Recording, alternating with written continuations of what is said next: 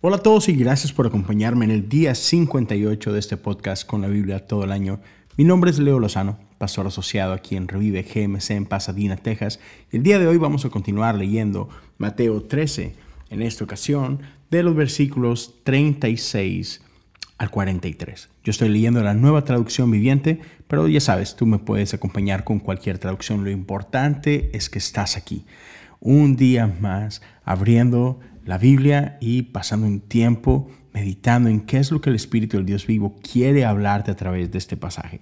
Así que, ¿por qué no vamos a la palabra de Dios? Luego, Jesús dejó a las multitudes afuera y entró en la casa. Sus discípulos le dijeron, por favor, Explícanos la historia de la maleza en el campo. Jesús respondió, El Hijo del Hombre es el agricultor que siembra la buena semilla.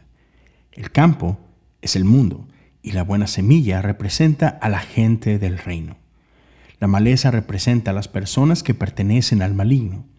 El enemigo que sembró la maleza entre el trigo es el diablo.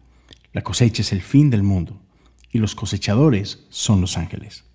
Tal como se separa la maleza y se quema en el fuego, así será en el fin del mundo. El Hijo del Hombre enviará a sus ángeles, y ellos quitarán del reino todo lo que produzca pecado y a todos aquellos que hagan lo malo. Y los ángeles los arrojarán al horno ardiente, donde habrá llanto y rechinar de dientes. Entonces los justos brillarán como el sol en el reino de su Padre. El que tenga oídos para oír, que escuche y entienda. Esta es la palabra de Dios para el pueblo de Dios.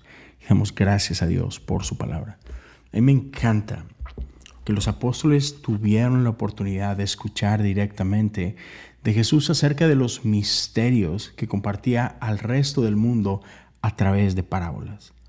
Los discípulos tuvieron acceso a, al corazón detrás de estas palabras, a la cosa detrás de la cosa.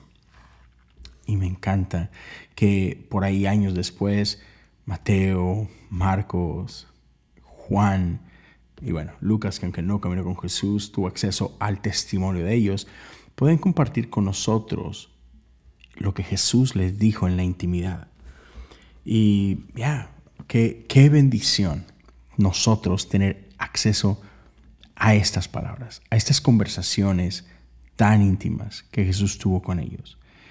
Y mi oración es que podamos aprovechar esto, que podamos honrar lo que, lo que tenemos en nuestras manos, porque esto que hoy tú y yo sostenemos día a día y esto que estamos haciendo de poder abrir el libro y poder leer, esto es algo que gente anheló por miles de años.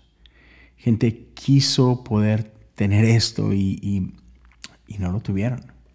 Entonces, qué bendición y por qué no tratarlo con ese, con ese nivel de honra, sabiendo que tenemos aquí delante de nosotros el corazón mismo de Jesús. Las palabras que Jesús compartía en secreto con, con quienes más amó y con quienes más invirtió tiempo. Que podamos ser nosotros esas, esas buenas semillas que representan a la gente del reino. Y que podamos ser colaboradores con lo que Dios está haciendo en el mundo para traer el reino de los cielos aquí a la tierra. Y lo demás, simplemente saber que el resto le toca a Dios. El, separar lo bueno y lo malo, el separar al justo y al injusto, e, eso le toca a Él. Eso no te toca a ti ni a mí. Confiemos en la obra del Espíritu Santo. Confiemos en, en la bondad de nuestro Dios, en la justicia de nuestro Dios.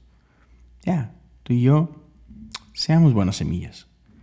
Gracias por acompañarme el día de hoy. Espero que podamos encontrarnos una vez más el día de mañana. Dios te bendiga.